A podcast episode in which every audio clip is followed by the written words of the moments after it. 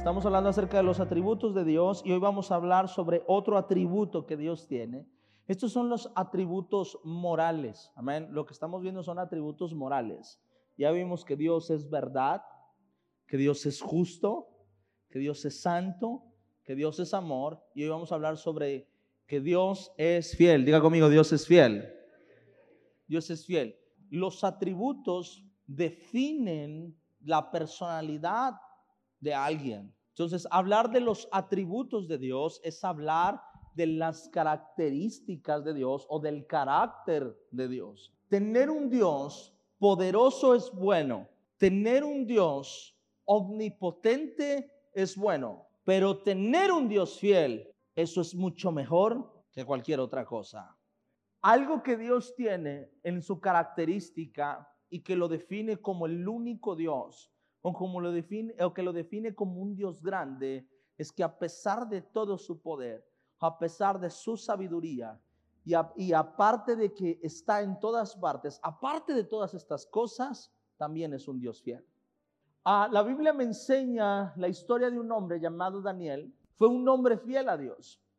Y dice la Biblia que cuando Nabucodonosor levanta un Dios falso, Nabucodonosor envía un edicto y empieza a decir que necesitaba que todo el pueblo honrara a esa estatua, honrara a ese Dios que había levantado. Era el hombre con más poder.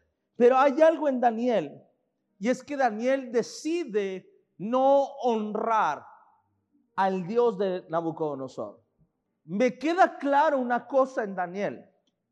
Me queda claro que Daniel reconocía, porque era un hombre listo, la Biblia lo, pone como un hombre inteligente, que Daniel sabía lo que pasaba si no se sometía a esto como Ananías, Azarías y Misael.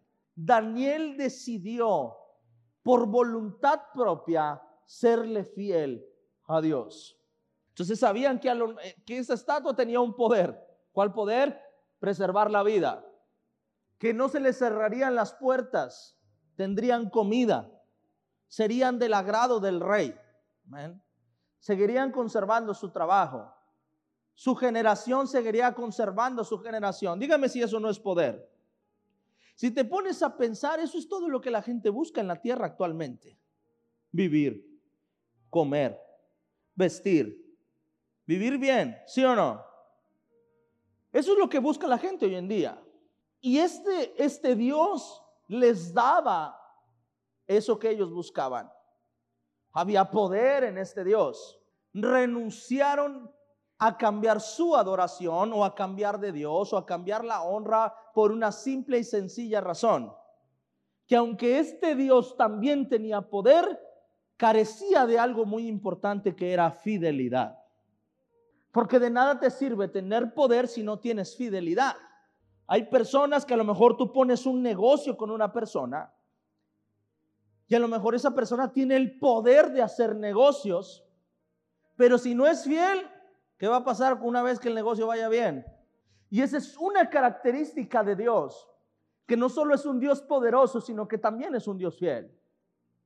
Y eso, eso lo pone a Dios por encima de cualquier Dios que pueda existir. Si tengo un Dios fiel, entonces puedo caminar tranquilo. Escucha, una cosa es saber que Dios es fiel y otra cosa es creer que Dios es fiel. Creer que una persona es fiel me transmite seguridad y confianza, ¿sí o no? Creer que la persona es infiel me, me transmite a mí inseguridad. Amén. Cuando la pandemia llegó a esta ciudad, mostró si nosotros creíamos que Dios era fiel o no era fiel. Si Dios habló a tu vida, habló a tu corazón y te dijo, hijo, yo tengo un llamado para ti, tengo un propósito para ti, haré esto contigo. Hay personas que olvidaron las palabras proféticas que Dios les había dado una vez que la pandemia llegó a esta ciudad. Yo sé que mi Dios es fiel. Amén. Y, y si sé que mi Dios es fiel, cuando Dios dice, haz esto, hay que hacerlo. Aunque nosotros no veamos los recursos, aunque no veamos las maneras, aunque no veamos una señal, cuando Dios te dice echa esa red, aunque hayas estado pescando toda la noche, si Dios te dice echa esa red, echa esa red, porque aunque no hayas pescado nada toda la noche, si Dios te ha dicho, tus redes se van a llenar en el nombre de Jesús, porque Dios es fiel. Creer que tu Dios es fiel te va a ayudar a empezar a dar pasos de fe. Amén. Eso es que me dicen, pastor, ¿cómo le hago para hacer crecer mi fe? Bueno, la única manera de hacer crecer tu fe es creer que Dios es fiel. Yo me considero un amante de este libro. Yo me encanta estudiar este libro. No sé si usted lo ha notado, pero yo no predico como normalmente se predica. Amén. Pero este libro son palabras nada más, son hojas. Amén. Si yo rompo este libro, no lo voy a romper, si yo rompo este libro acá, usted no puede decir, oh, el pastor rompió una Biblia. Esto tiene poder cuando yo lo creo. Cada versículo aquí que dice, quien llevó él nuestras enfermedades en su cuerpo sobre el madero, para que nosotros por cuya herida, dice, por cuya herida fuisteis curados, fuisteis sanados. Son palabras nada más. Pero creer en su fidelidad me va a llevar a mí a dar pasos de fe. Me va a llevar a mí a disfrutar de una gloria que otros no han podido disfrutar. Te voy a decir una cosa, si tú quieres ver algo sobrenatural de Dios en tu vida, entonces tienes que empezar a creer que Él es fiel. Si yo creo que Dios es fiel, entonces voy a buscar primeramente el reino de Dios. Si no creo que es fiel, voy a decir, no, yo sé que la Biblia lo dice, pero Dios también sabe. Creer que Dios es fiel me va a llevar a mí a creer lo que su palabra dice. Y voy a entender que no son palabras nada más. Dios se tomó el tiempo, escucha, se tomó el tiempo de a través de hombres inspirar esta palabra.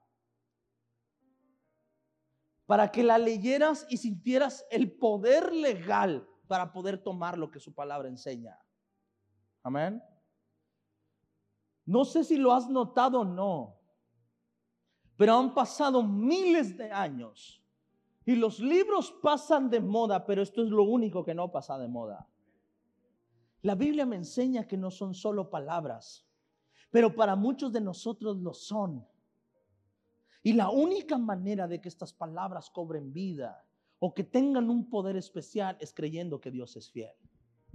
Es creyendo que Dios no va a faltar a su palabra. Dios dice una cosa en Isaías, dice, así será la palabra que sale de mi boca, dice. No volverá a mí qué? Vacía. A muchos de nosotros nos cuesta trabajo creer en la fidelidad porque hemos conocido personas que, que han sido infieles a nosotros. Porque nosotros hemos sido infieles a otros. Amén. Hemos sido infieles hasta nosotros mismos. Hemos dicho cosas y nuestras palabras son huecas. Pero Dios se ha encargado de una cosa. Y Dios se ha encargado de que toda su palabra tenga peso y de que toda su palabra tenga autoridad. Y Dios se ha encargado de que su palabra no sea una palabra hueca. La Biblia me enseña una cosa, que si hay algo que Dios cuida es su palabra. Creer en su palabra es confiar plenamente a pesar de que venga lo que venga delante de mí. El problema de hoy en día es que todos creemos que Dios es poderoso. Amén. El problema es que todos entramos a la iglesia creyendo que Dios puede hacer un milagro en mi vida. Esa fue la razón por la que llegamos a la iglesia el 90%, no digo que todos, pero el 90% llegamos a la iglesia porque necesitábamos un milagro, ¿sí o no? Hermano, si no fue porque Dios ocupaba que Dios me sanara de cáncer, yo te aseguro que yo nunca hubiera entrado a una iglesia.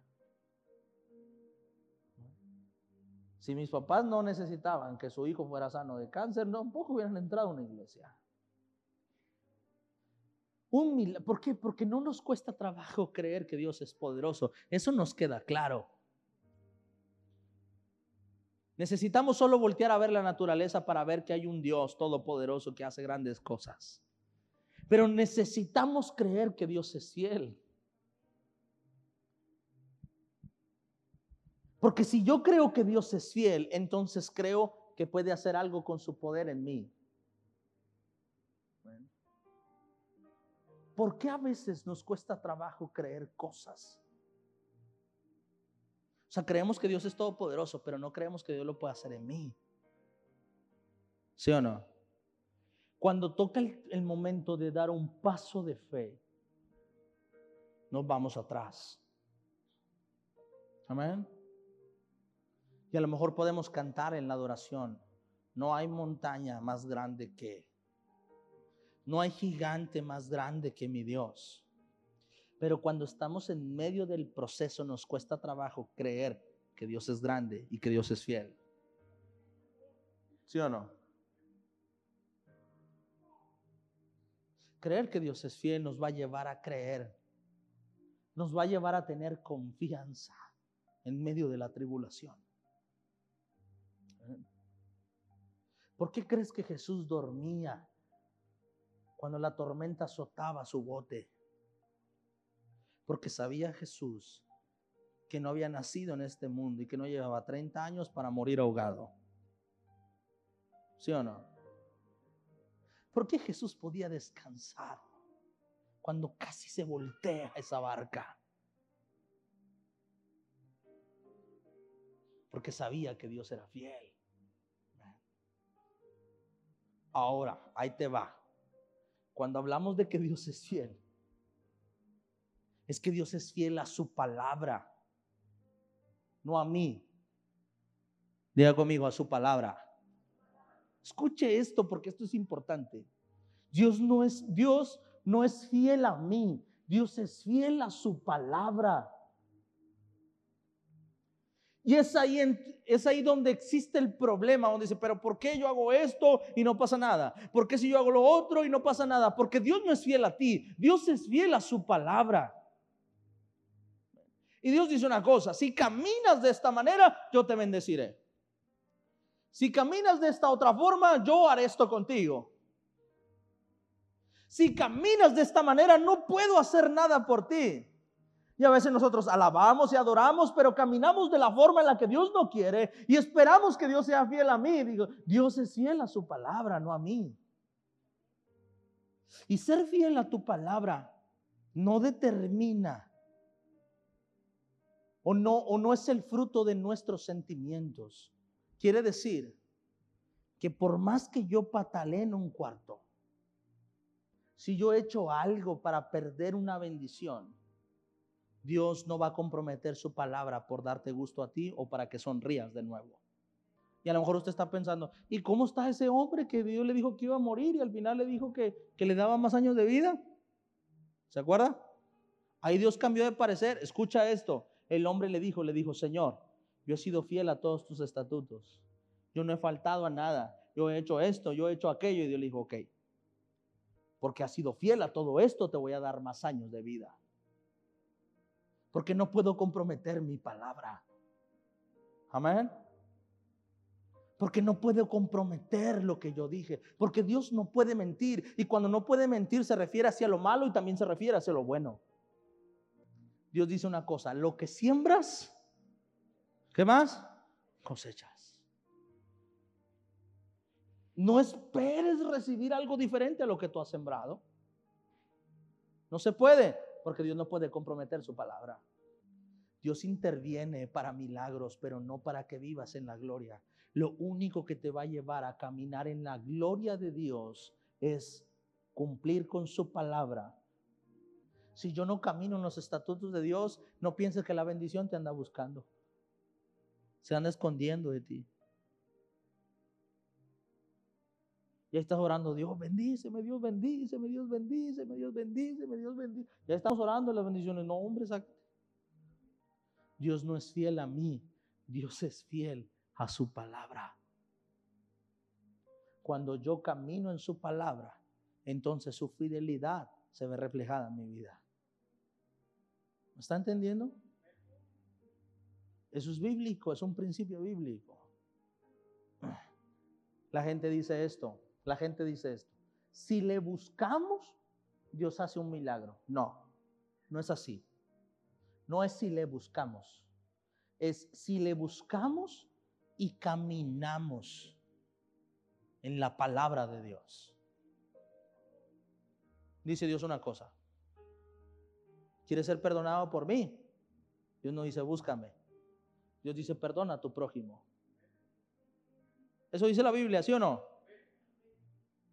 Dice, y cualquiera que tenga algo contra su hermano, perdónelo para que Dios lo pueda perdonar a usted. Entonces, Jesús le dice, le dice a este hombre, le dice, ¿quieres nacer de nuevo? ¿Quieres ver la gloria de Dios? Tienes que nacer de nuevo. ¿Sí o no?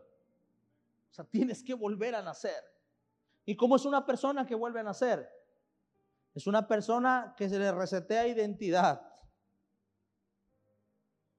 Que no recuerda quién lo lastimó, quién lo dañó. ¿Sí o no? Que no recuerda qué pasó en su vida pasada. Que no se deleita de su pecado pasado. Eso es nacer de nuevo. O sea, en pocas palabras, sabemos que la oración esa de, de acepta a Cristo en tu corazón fue verdadera cuando Dios llegó a tu vida y entonces tu vida cambió. Amén. Dice la Biblia que si confesaras con tu boca, pero después dice, y lo creyeres, diga conmigo, y lo creyeres. Ese lo creyeres lo pasamos por alto. Me acuerdo antes cuando estaba en otra iglesia, me acuerdo que me decían, pasaban a las personas y le decían, eh, repita conmigo esta oración. Padre, y la gente no sabía ni qué onda, Padre, te pido perdón, te pido perdón por mis pecados. O les decíamos, ¿quieres un milagro en tu vida? Sí, porque tienes que aceptar a Cristo. ¿Quieres aceptar a Cristo? Y no era porque quería aceptar a Cristo, era porque quería un milagro en su vida. Y después de terminar la oración de fe, decíamos, mira, ya la palabra está sembrada, decíamos nosotros. Ya eres salvo. No, no, no. No es solo confesarlo, es creerlo en el corazón. O sea que, pastor, puede ser que yo haya hecho la oración de fe hace tres años y no sea salvo. Puede ser. Es por eso, escucha, es por eso que muchos de nosotros nos entregamos a Dios o empezamos a buscar de Dios y no hemos visto algo sobrenatural en nuestra vida. Porque aunque le estamos buscando, no nos hemos entregado a Él. Y Dios es fiel a su palabra, no a nosotros. Amén. O Dios es fiel a nosotros, pero a través de su palabra. O sea, Dios no va a ser fiel primero a nosotros antes que a su palabra. Que nuestra vida no cambia por solo decir, aquí estoy, Señor. Que nuestra vida cambia cuando caminamos en lo que Él nos ordenó. Ahí sucede algo diferente en cada uno de nosotros. No solamente cuando vengo arrepentido, no. Esto nos ha llevado a decir que Dios es infiel. No saber esto nos ha llevado a decir que Dios es infiel.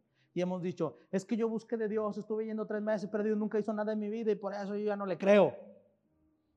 Y ahí van otros allá a contar el testimonio. Ah, pues yo una vez fui a la iglesia y no pasó nada en mi vida y por eso yo no le creo. Y ahí va, y ahí se va corriendo el chisme, el chisme, el chisme, hasta que toda la gente empieza a creer que Dios es un Dios infiel. Y cuando cuentas un testimonio les cuesta trabajo creer lo que Dios hizo en tu vida. Te voy a decir por qué. Porque simple y sencillamente no siguieron el manual y creen que su Dios es infiel. Mi Dios no es infiel. Es que no queremos seguir los pasos para llegar ahí. Señor, te he buscado tres semanas, te he buscado dos meses, te he buscado seis meses, he orado a ti y no me ha respondido. dice, Señor, ese es su problema, mi hijo. Porque hay, oraciones, que hay, hay respuestas que no están en la oración. Ojo, hay respuestas que no están en la oración.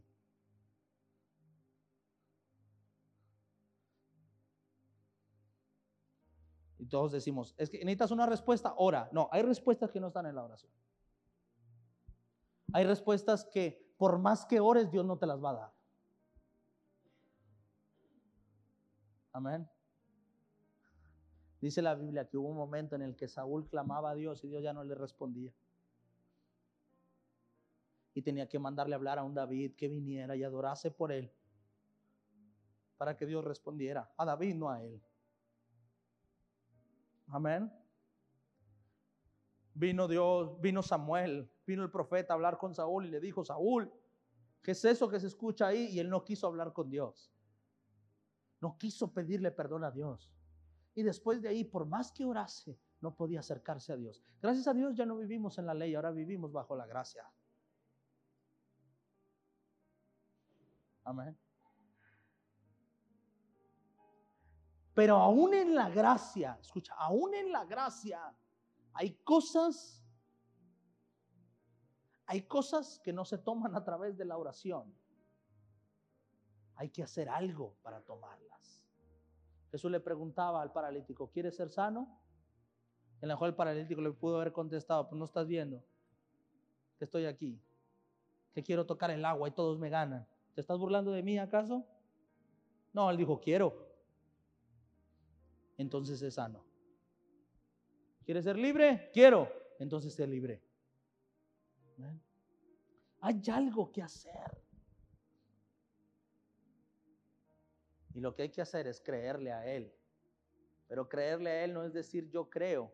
Creerle a Él es caminar en lo que el Señor nos ha marcado. Amén. Creer. Creer que cuando Dios dice, si caminas por aquí te bendeciré, creer y caminar por ahí, porque sé que Dios es fiel a su palabra. Amén.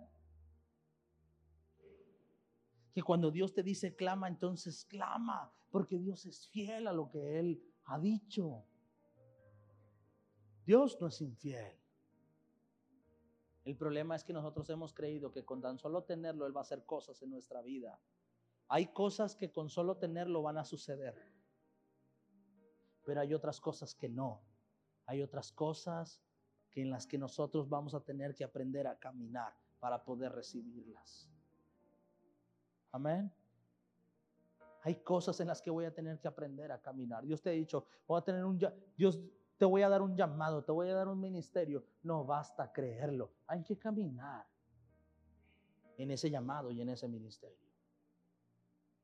Amén. Y Dios empieza a decir, y, los que caminan en este ministerio deben tener estas virtudes. Entonces yo tengo que empezar a trabajar para poder tener esas virtudes, si es verdad que yo tengo un llamado y tengo un ministerio. Si Dios te bendeciré económicamente, dice el Señor, esta es la forma en la que tú puedas ser bendecido. De la otra manera, maldeciré tus finanzas. Entonces hay que caminar por lo que Dios nos ha dicho. Imagina todo lo que provoca caminar en su palabra.